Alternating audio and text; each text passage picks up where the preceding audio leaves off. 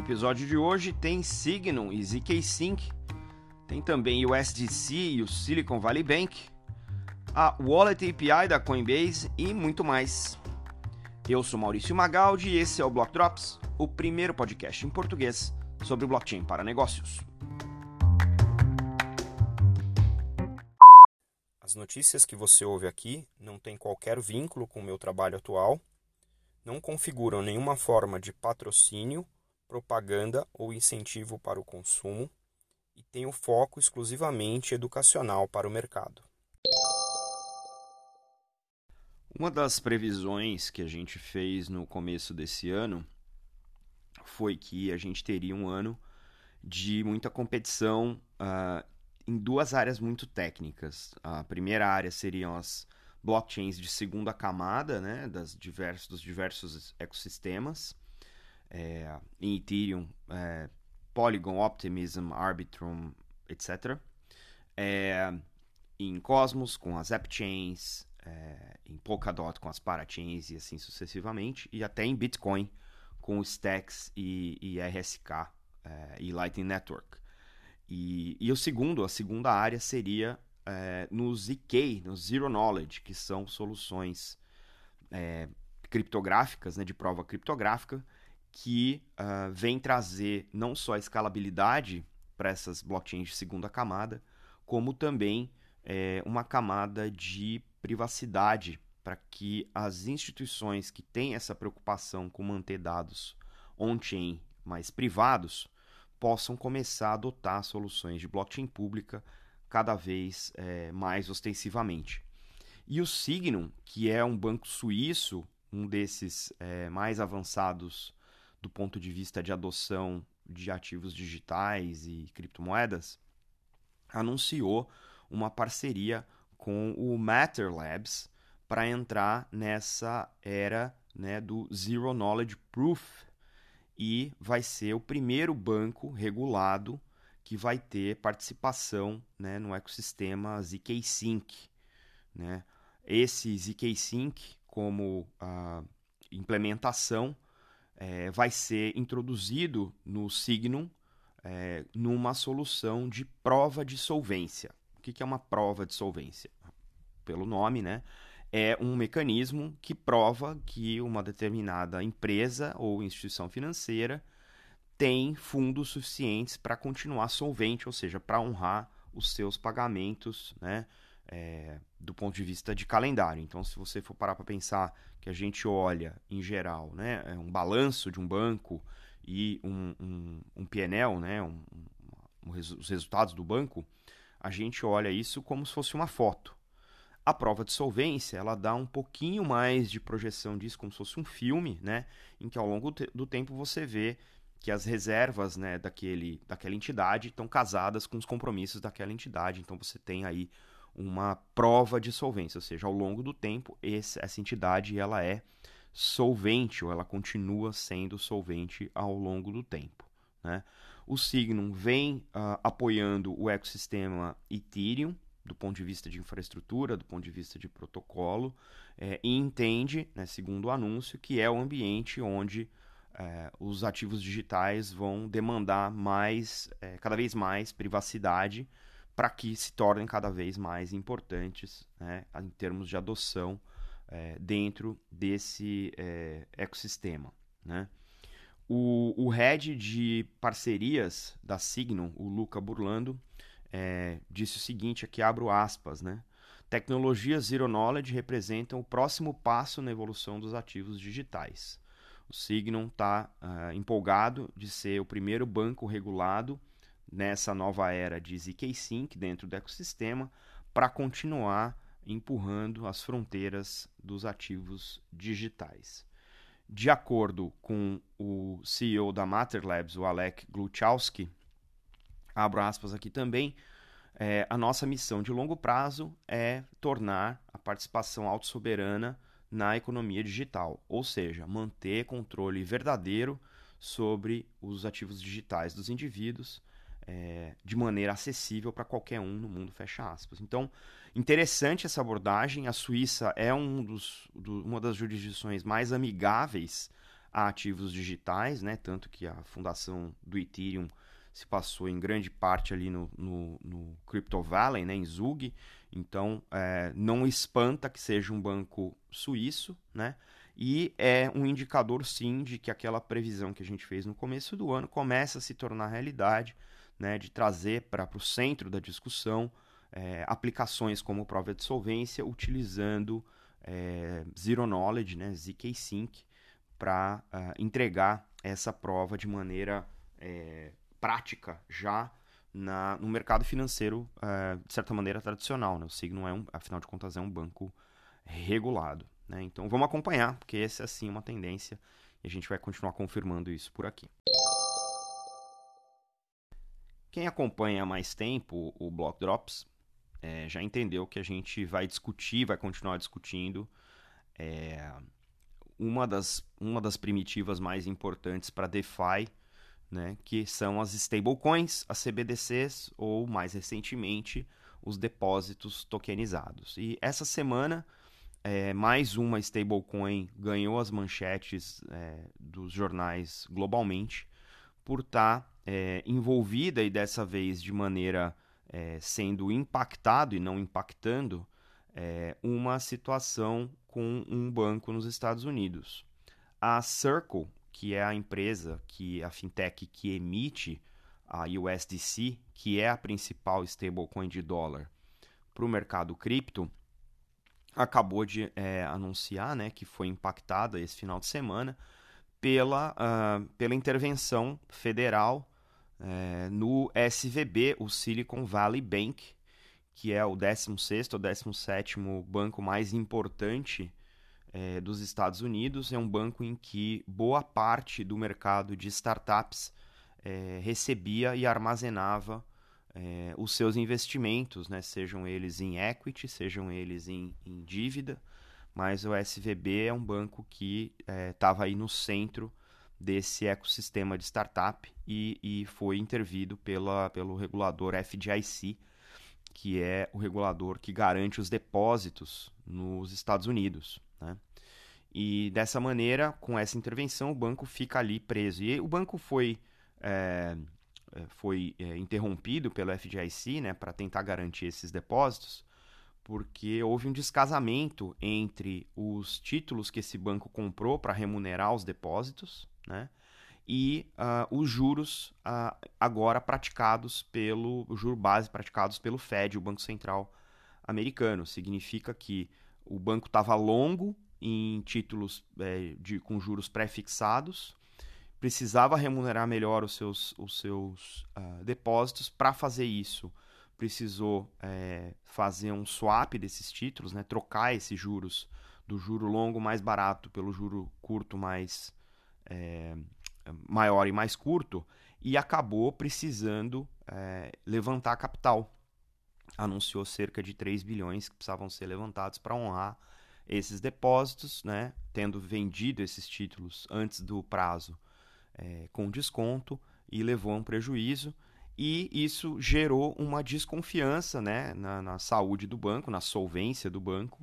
E aí, por esse motivo, houve um bank run de empresas é, e startups, né, movendo esse saldo para outras instituições. E isso, obviamente, é uma que a gente chama lá de self-fulfilling prophecy, né, a profecia autorrealizada, é uma crise de confiança. E como é que uh, o USDC, você me pergunta, está impactado por isso? Que aconteceu é que cerca de 3,3 bilhões da reserva em cash que garantem o PEG, né, a paridade entre o USDC e o dólar é, fiat, né, o dólar fiduciário, é, estão uh, no, no SVB, no, no Silicon Valley Bank, ou seja, dos 40, cerca de 40 bilhões de dólares em circulação em USDC, 3,3 desses dólares estavam presos ou estão presos e agora interditados no Silicon Valley Bank, o que significa que se todo mundo for sacar, né, ou converter a sua USDC em dólar, vai ficar curto aí em 3.3 bilhões até que a situação do SVB se resolva. E isso gera, obviamente, uma desconfiança. E o que a gente viu no mercado nos últimos dias foi é, o descolamento né, dessa paridade, ou seja, a gente viu é, o valor de cada USDC, ou seja, de cada token, é, ser negociado abaixo de um dólar, e aí nós estamos falando cerca de 85 centavos para cada dólar, né, para cada USDC. Então, uh, todo mundo se movimentou no mercado, inclusive a Circle fez live, mandou é, nota para a imprensa, tem um, um, disclaimer que eu coloquei aí na descrição do episódio, para vocês entenderem do ponto de vista da Circle o que, isso significa, né? mas obviamente o banco SVB sistema financeiro tradicional só abre na segunda-feira. Então a gente vai entender melhor a partir da semana como é que isso vai ficar, mas por enquanto existe aí uma recuperação do PEG, ainda não recuperou 100%, e a gente vai continuar acompanhando e trazendo notícias para vocês. Eu sei que vocês já devem estar cansados de me ouvir falar sobre UX em cripto. É, semana passada a gente comentou aqui da, da, do novo padrão de smart contract, né, o, o 4337 no, na rede da Ethereum, que permite você fazer abstração de conta, ou seja, dar uma experiência de usuário muito melhor para os teus usuários utilizando smart contracts que possam se comportar como carteira de usuário, e aí facilitando toda a parte de experiência. E a Coinbase rapidamente já colocou no ar também é, um novo produto que está ajudando, ou que vai ajudar os desenvolvedores a trazer mais usuários para a Web3. Né? Vai ser muito mais fácil usar usando essa solução da Coinbase, assim como o, o, Smart Contract, né? o 4337, é, que um site ou uma marca possam uh, fazer com que os usuários tenham engajamento em Web3 sem necessariamente sair das plataformas onde vocês estão acostumados a desenvolver. Né? De acordo com o Will Robinson, que é o vice-presidente de engenharia na Coinbase, é, ele diz aqui que é, nós devemos permitir as pessoas é, entrarem na Web3 naquele exato momento, naquele exato local, de modo que eles tenham total controle dos seus ativos numa experiência que seja é, familiar né, e contida. E nesse serviço a, a Coinbase está chamando de WAS, que é Wallet as a Service, né? W-A-A-S. É uma, um conjunto de ferramentas né, de infraestrutura baseadas em, em API é, que vai permitir que as empresas criem e, e instalem né, essas uh, funcionalidades customizáveis para as carteiras on-chain, ou seja, para carteiras autocustodiadas, né, self-custodial wallets, isso significa que as empresas podem integrar nativamente essas carteiras direto nas aplicações sem uh, requerer é, aplicações separadas ou uh, aquelas extensões de browser né, para conectar as suas uh, carteiras Web3 que hoje as dApps todas uh, exigem que os usuários uh, tenham. Ainda de acordo com Will Robinson, o fluxo de onboarding atualmente é meio de trás para frente para as pessoas comuns, né? Primeiro você precisa de um ativo digital, aí você precisa de uma wallet, porque alguém te disse que você precisa de uma wallet, e aí você precisa achar alguma coisa que você precisa fazer com essa wallet, né? Então é, é o caminho ao contrário. Então, de acordo com, com o Robinson, é, essa jornada vai ser invertida. As pessoas querem usar a sua aplicação, querem engajar com a marca, e aí você começa, né? Ah, então eu vou fazer uma carteira e aí essa carteira vai ser carregada com um ativo. Isso é uma jornada muito mais palatável para um usuário que está acostumado a uma experiência, por assim dizer, Web 2, né? E esse serviço WAS vai permitir, então, que através de tecnologias Web 2, como nome de usuários e passwords, é, você tem acesso a uma wallet Web3, né, sem precisar necessariamente guardar aquelas seed phrases ou as, as private keys, que são, obviamente, componentes que complicam a experiência do usuário. Quem já experimentou sabe como é difícil. Quem não experimentou, recomendo para saber o quão é difícil. Né?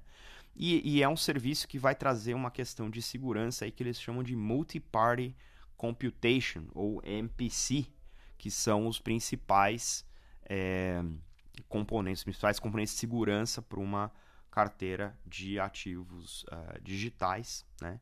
E que uh, ajuda a distribuir as informações de segurança através de vários é, participantes descentralizados, né? Para recuperar isso de maneira descentralizada também, né? Ainda segundo Robinson, a construção do produto foi difícil, mas foi uh, adequada para que tanto clientes uh, institucionais quanto os clientes de varejo possam uh, participar disso de maneira cada vez mais é, intensa. Né? E a exposição das APIs fazem com que desenvolvedores tradicionais, que talvez não tenham conhecimento de cripto, mas só de de Web 2 consigam integrar essas capacidades dentro da aplicação para onboardar diretamente é, o seu, os seus usuários. Segundo a nota, Floor, Moonray, Third Web e Token Proof já estão implementando esse serviço da Coinbase para permitir que desenvolvedores tragam Web3 para suas aplicações Web 2. De verdade, nós estamos falando aí da Web 2.5 nesse caso.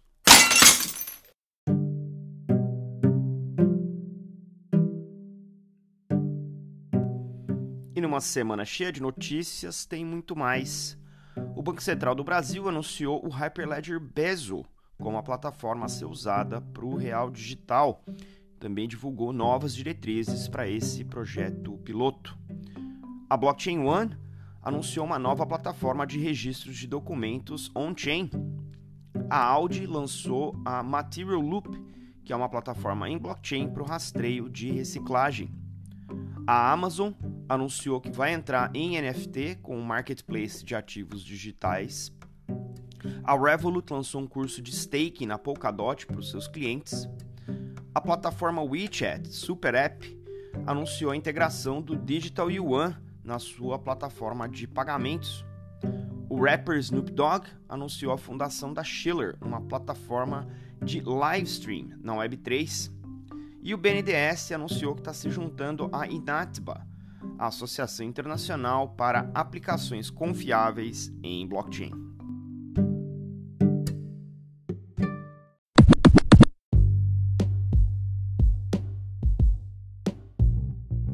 Você pode ouvir o Blocktrops Podcast através do Anchor FM, Spotify, Google Podcasts, Apple Podcasts, Febraban Tech e Ecolab. Entre em contato conosco através do Instagram Block Drops Podcast, do Twitter em Block Drops Pod e pelo e-mail blockdropspodcast@gmail.com.